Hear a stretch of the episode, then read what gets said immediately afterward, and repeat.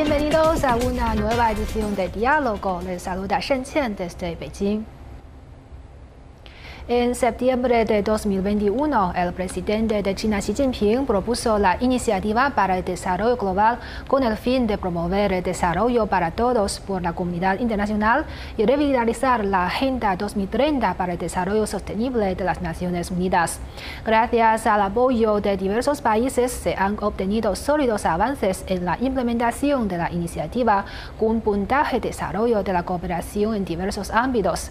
En los últimos años, el desarrollo continuo de las relaciones entre China y Argentina ha impulsado el comercio y la inversión bilaterales y ha promovido vigorosamente la cooperación en varios campos. La cooperación práctica entre China y Argentina se está moviendo hacia una dirección diversificada, equilibrada, sostenible y de alta calidad. ¿Cómo se conectan y acercan China y Argentina y qué amplio espacio existe para la cooperación entre ambos países en el marco de la Iniciativa para el Desarrollo Global.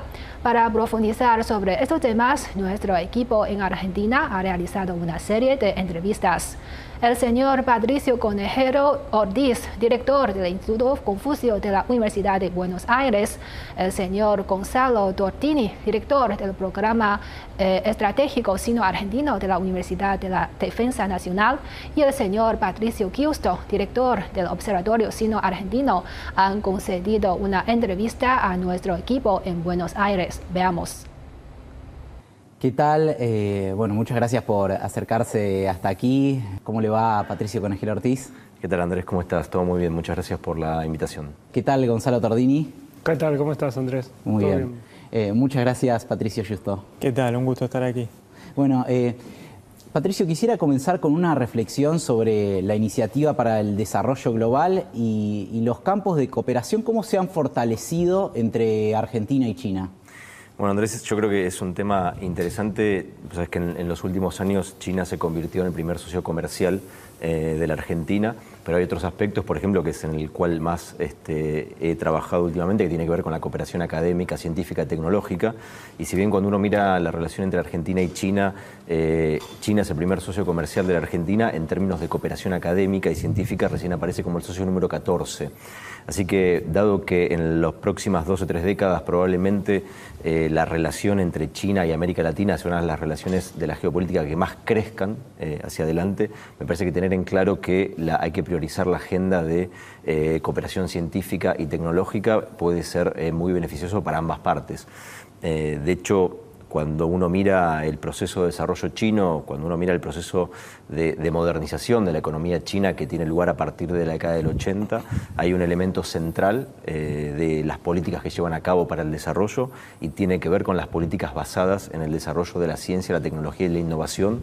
Eh, me parece que hay mucho para aprender de ese proceso y probablemente las universidades y los espacios de investigación y de desarrollo tecnológico eh, tendríamos que tener un rol más preponderante en las próximas próximas décadas en la construcción de esa relación. ¿Y por qué crees que eh, sea esto de que todavía está en el puesto número 14 tiene que ver con, no sé, barreras culturales, barreras idiomáticas? ¿Con, con qué tiene que ver? Bueno, cuando, cuando uno mira la, la matriz de cooperación que tenemos desde América Latina o la que tenemos desde Argentina puntualmente, es una matriz de cooperación internacional en lo tecnológico y en lo científico que está muy marcada por, eh, te diría, dos, dos, dos, elementos. Uno es, primero, la, la historia eh, eh, que tiene la Argentina y América Latina con el norte global, particularmente con Europa, este, con los países donde hemos tenido un gran flujo migratorio, y por otro lado con aquellos lugares para los cuales hay fuentes de financiamiento para este tipo de proyectos. Eh, nuestros principales socios en términos de investigación son primero Brasil, después Francia y varios países europeos.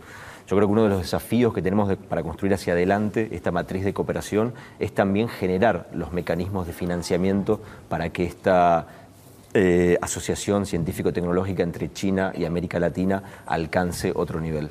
Bueno, y justamente los flujos de financiamiento de China hacia Argentina vienen creciendo eh, mucho en los últimos años. ¿Crees que eso puede jugar un rol positivo sobre lo que estaba marcando recién?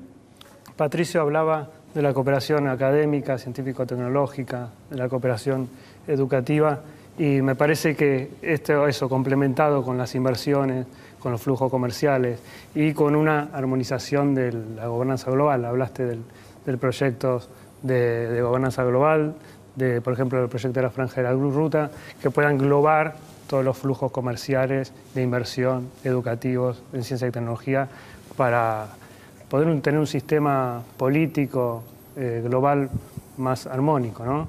en beneficio de la productividad argentina, del sistema tecnológico argentino, de los intercambios educativos argentinos.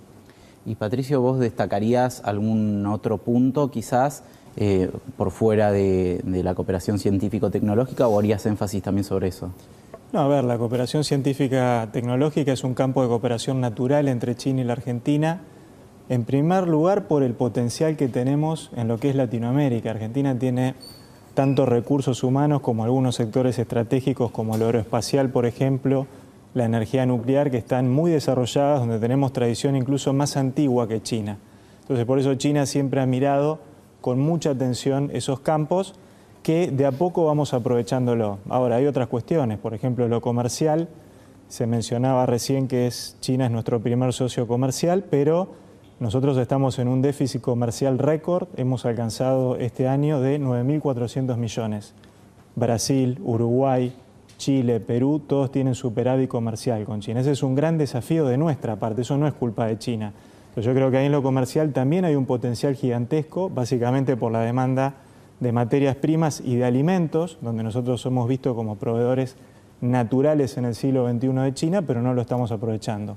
Por otra parte, tenemos la cuestión de inversiones en otros campos como la energía, la minería, donde también hay un impulso muy fuerte, y ahí también tenemos que prestar mucha atención porque si bien se está aprovechando eso, hay algunas provincias que en particular lo están aprovechando, tenemos mucho camino por recorrer y muchos deberes que hacer nosotros, ¿no? de nuestra parte. China nos ofrece, nos abre las puertas, pero a veces paradojalmente somos nosotros quienes se las cerramos.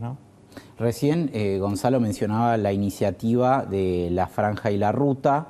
Eh, no sé si crees que también esa vía, esas inversiones que están planificadas en, infraestructura en la Argentina, también pueden ser una forma de fomentar, entiendo, la diversificación de la canasta exportable, que es lo que hace que también Argentina tenga ese, ese déficit comercial que señalabas recién. Absolutamente, pero ese déficit comercial ha sido básicamente por políticas de la Argentina que si uno ve, incluso comparando apenas con nuestros vecinos, nos diferenciamos en eso. La franja y la ruta es muy importante, es importante que Argentina haya adherido, pero de vuelta, yendo a lo que te dije en, el comentario anterior, el contenido lo tenemos que poner también nosotros. El ímpetu, la planificación, la coherencia, la constancia la tenemos que poner nosotros. Si no, eso queda como una hoja de papel. Fíjate que ya se, va a cumplir un año y medio de que nosotros adherimos formalmente con el, el viaje del presidente Alberto Fernández, donde se firmaron acuerdos por 23.500 millones de dólares, de los cuales todavía ninguno de esos se ha iniciado. Entonces, eso yo creo que tenemos mucho que hacer en los próximos años para que eso se implemente. Cuando eso suceda, vamos a tener una transformación productiva fenomenal, teniendo en cuenta todos los proyectos que hay contenidos. Que de hecho ningún otro país, ninguna otra de las potencias que hay en este momento nos están ofreciendo una alternativa en ese sentido. China sí, China apuesta a la Argentina y ahora nosotros tenemos que apostar a nosotros mismos para hacer eso realidad. Y por fuera de Argentina, Patricio, ¿cómo crees que la iniciativa para el desarrollo global eh, puede impactar en, la mejora concreta de los medios de vida de las personas, ya sea la reducción de la pobreza, el cambio climático y, demás puntos.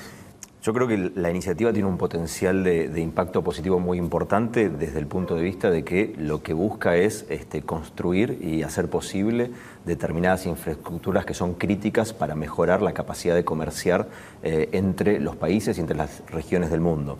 Ahora bien, me parece que el desafío que tenemos, y tiene que ver de nuestra parte, es con la planificación de largo plazo de, qué manera vamos a ingresar y cuáles van a ser los puntos en los cuales nosotros nos vamos a incorporar eh, a, esa, a, ese, proyecto de desarrollo global. Pero sin ningún lugar a dudas es una oportunidad este, única que aparece ante la Argentina y me parece que el desafío que tenemos es poder enmarcar esto dentro de una estrategia país de largo plazo eh, que nos permita, entre otras cosas, este, por ejemplo, ir modificando temas estructurales de la economía argentina que son los que hoy hacen que eh, como marcaba recién el, colega, tengamos una diferencia en la balanza comercial de casi 10 mil millones de dólares que responde a problemas propios de la capacidad exportadora de la Argentina. ¿no? Me parece que bueno, eh, proyectos como este permiten que eh, los países, si lo tomamos dentro de un marco de planificación de largo plazo, podamos también pensar cómo utilizar este financiamiento para ir mejorando cuestiones estructurales de nuestra economía,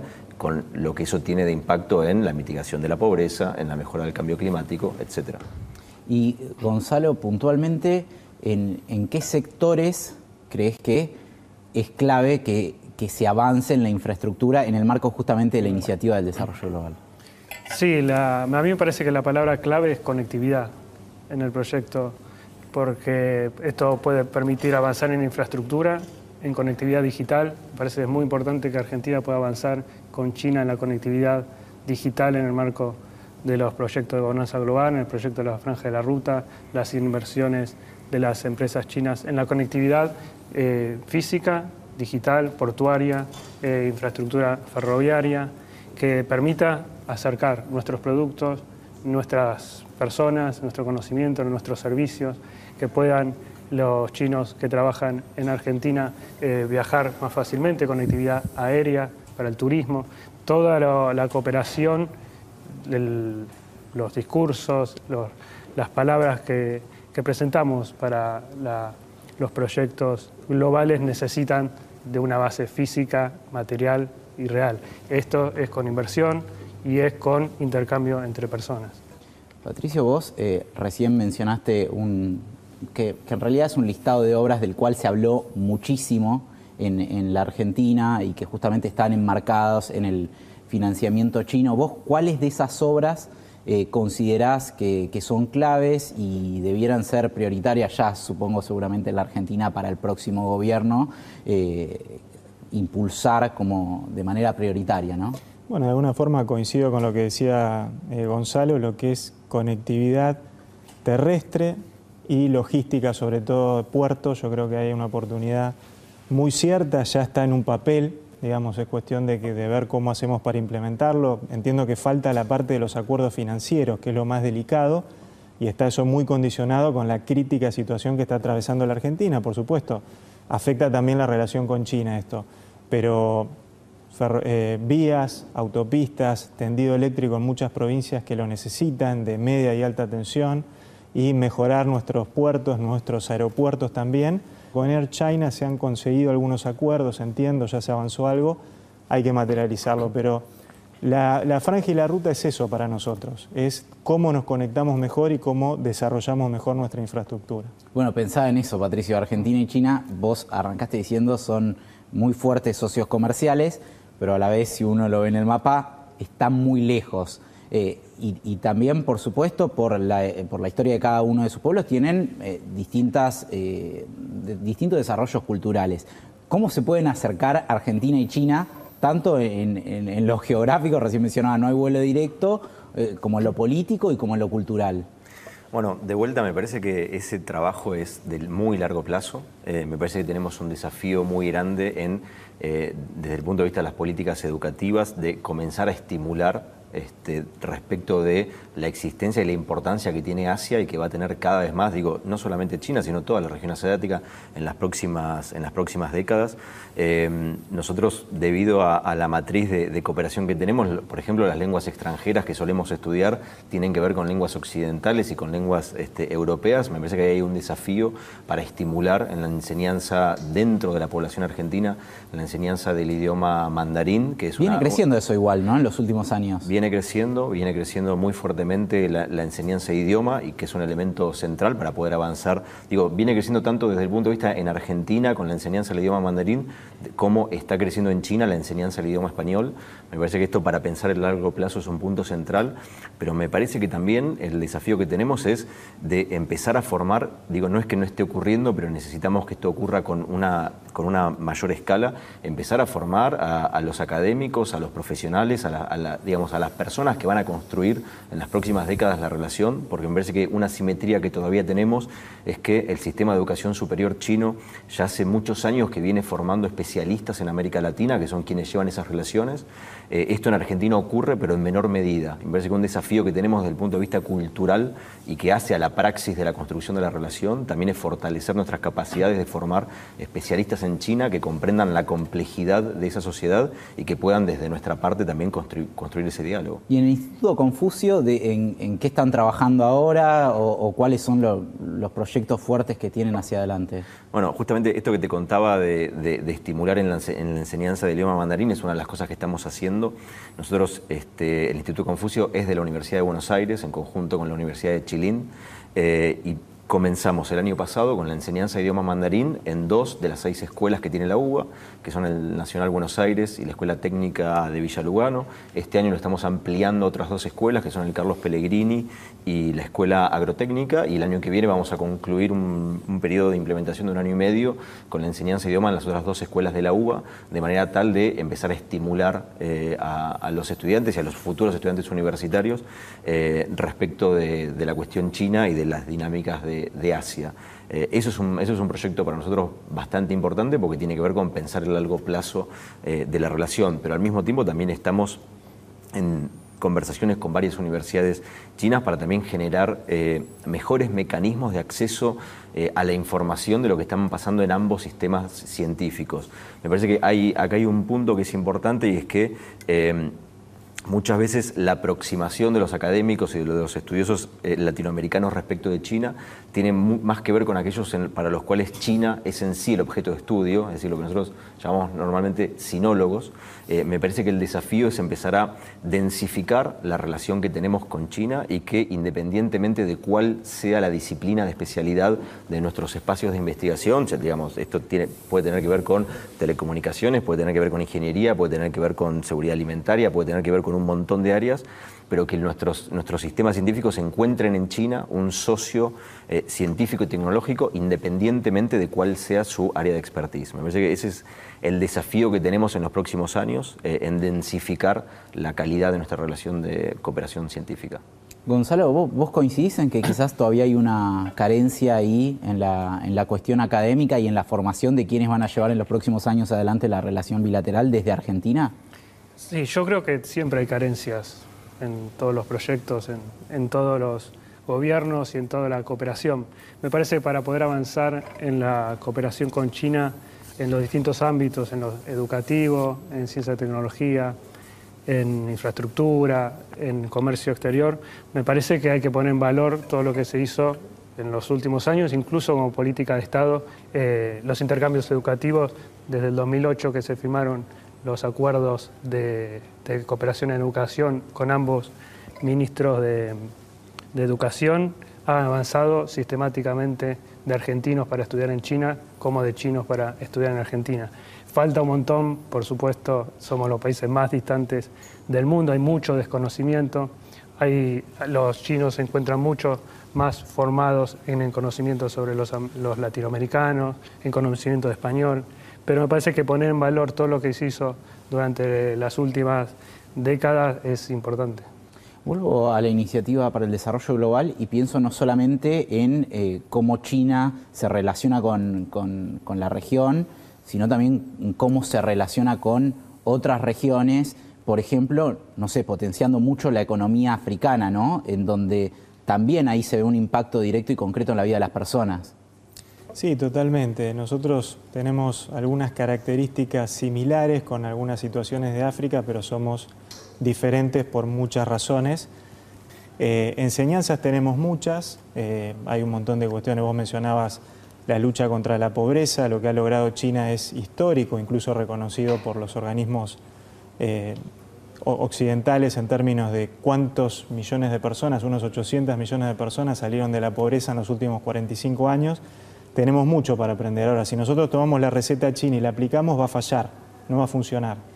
¿Por qué? Porque por las particularidades chinas, lo que ellos llaman las características chinas, la forma en que lo hicieron, el sistema político que tienen, la cantidad de recursos económicos que tienen, la realidad del urbano rural que es muy diferente, Nosotros tenemos los famosos conurbanos, que están plagados de pobreza, de mafias del narcotráfico, ellos no lo tienen, eso no lo tuvieron, tuvieron más bien una, que enfrentar una pobreza cultural ligado a la vida rural y a las enormes distancias en infraestructura entre el campo y la ciudad y lo resolvieron como invirtiendo, invirtiendo, extendiendo las rutas, las vías, los servicios públicos y de alguna forma esa fue la clave del éxito. Vuelvo a la iniciativa para el desarrollo global porque en la ONU tuvo un apoyo bastante amplio, en principio más de, más de 100 países se expresaron a favor. Eh, ¿Crees que esto puede tener, Patricio, un impacto positivo a la hora de desarrollarse en distintos países?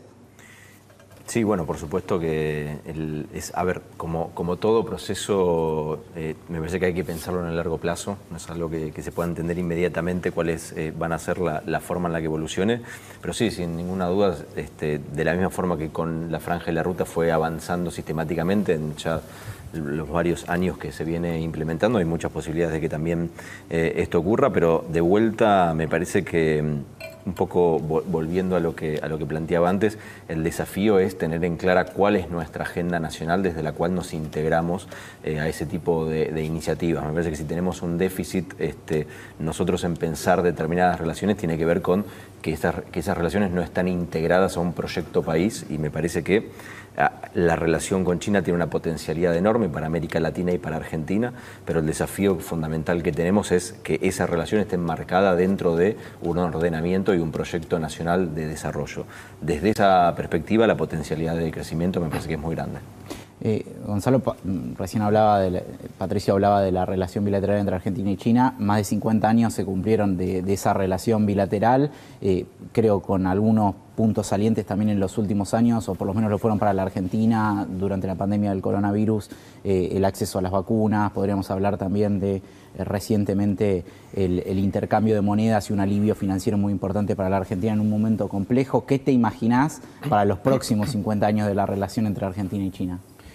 Bueno, primero me imagino una cooperación exitosa para los argentinos, principalmente, para que colabore con la reducción de la pobreza, con aprender, me parece que el aprendizaje mutuo, la no imitación de ningún sistema político y me parece que los que estudiamos China, los que vivimos en China, los que estamos, los que tenemos amigos, los que estamos vinculados con ellos, conocemos sus intereses, sus expectativas, cómo se manejan las relaciones de poder, cómo han sus experiencias en otros países. Me parece que es necesario profundizar sobre lo idiosincrático, la cultura, su forma de, ejercer la política a través del confucianismo, a través de, de toda la historia china, de una visión comunitaria de sus intereses, de sus grupos, que no están tratando de exportar al mundo, no hay experiencia, no hay análisis académicos serios que ponga en evidencia una exportación del sistema chino en otros países al modelo de la Escuela de Chicago de Estados Unidos. No hay una, una, una exportación de su sistema económico, eh, político, porque es un sistema chino que tiene una historia de 5.000 años que está basada en su cultura, en su forma de relacionarse, en su conformación de grupo, en su escritura, en su forma... De ahí lo importante que señalaba de no intentar quizás copiar a rajatabla la receta de otro país en la Argentina. ¿no? Y no creo que estén interesados en que lo copien tampoco. ¿Cómo podríamos copiar un sistema basado en caracteres chinos en 5.000 años, en Confucio, desde colegiales? Eh, me parece que hay que comprenderlo para poder conocernos más y ver cómo podemos ser más complementarios.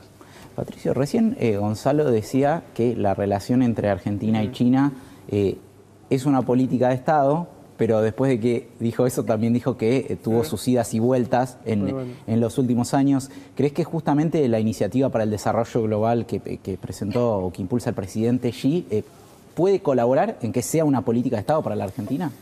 Mira, que un país define una política de Estado yo creo que depende 100% de ese país. Eh, y esto es cierto. Uno, yo acabo justamente de terminar un paper en relación a cambios y continuidades en estos 50 años de relaciones. Y hay continuidades. China fue importante, de distintas perspectivas, por distintas razones. Hubo coincidencias de que China era importante e iba a seguir siendo importante.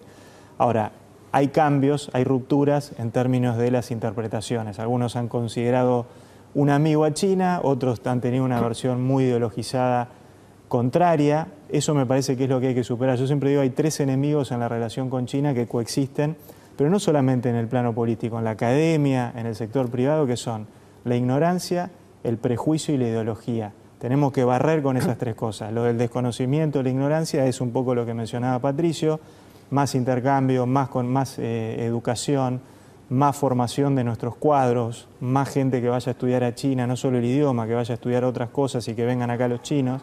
Las relaciones diplomáticas, en, definitiva, deben ser pragmáticas. Nosotros tenemos que privilegiar el interés nacional. Yo creo que lo que se viene ahora, más por la, la misma necesidad nos va a forzar a eso. Yo no sé quién va a ser el próximo presidente, creo que nadie lo sabe, hasta las elecciones no lo vamos a saber, pero la necesidad, la urgencia que tenemos nos va a forzar un pragmatismo. Yo creo que eso es, es el escenario más probable, gobierne quien gobierne, y ese puede ser un camino también para afianzar un poco más la relación, aunque sea por la necesidad, quizás no tanto por la convicción, pero lo va a ser por la necesidad.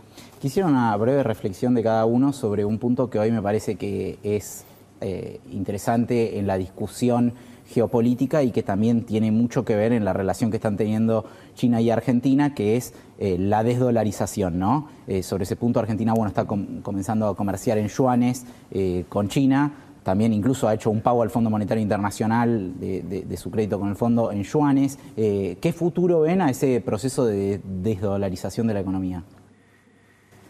Bueno, es un tema, no, soy especialista en ese tema, sí creo que eh, lo, que implicó para la Argentina el pago del FMI en yuanes y empezar a manejar parte de, su relación comercial con China este, en, esa moneda y no depender del dólar, me parece que es un, momento, es un punto de inflexión histórico respecto al proceso de internacionalización del renminbi.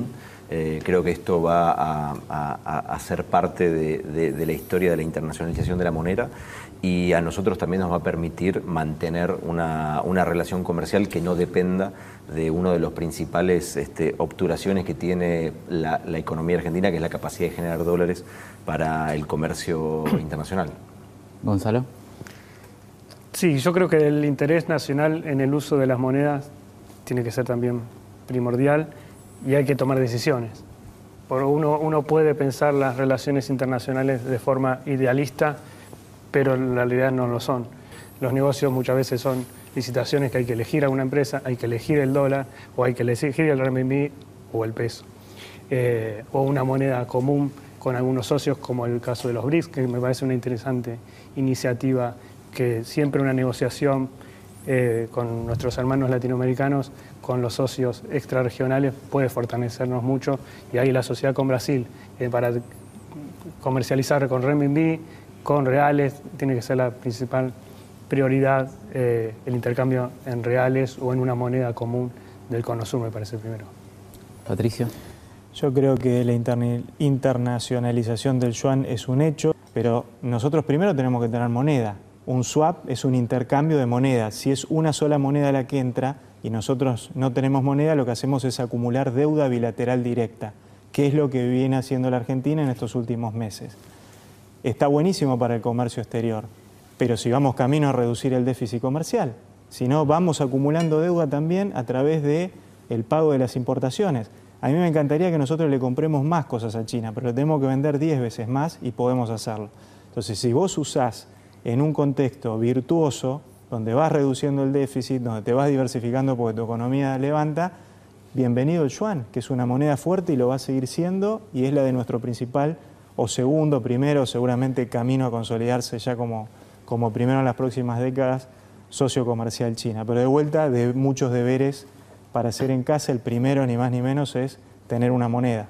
Claro, porque hoy aparece quizás también ante una coyuntura adversa por un shock negativo como fue la sequía, pero ¿crees que efectivamente tiene también eh, todo un panorama futuro ese comercio en yuanes? Depende de lo que hagamos. Hoy, básicamente, lo que sucedió en los últimos meses es que nosotros acumulamos 10 mil millones de dólares, el equivalente en yuanes de dólares, de deuda bilateral directa con China, que el próximo gobierno tendrá que ver cómo lo salda. Podemos salir de eso, por supuesto, y podemos usarlo para bien, para mejorar nuestra, nuestra capacidad productiva. Bienvenido de vuelta el yuan y otras monedas, las canastas que propone el BRIC. Ahora se está proponiendo en la cumbre de Sudáfrica una moneda digital respaldada por el oro, básicamente. Ojalá nosotros podamos ser parte, pero primero tenemos que tener la casa en orden, ¿no? Bueno, eh, muchísimas gracias por este rato para conversar, para analizar y, y también para debatir, por supuesto. Muchas gracias. Gracias.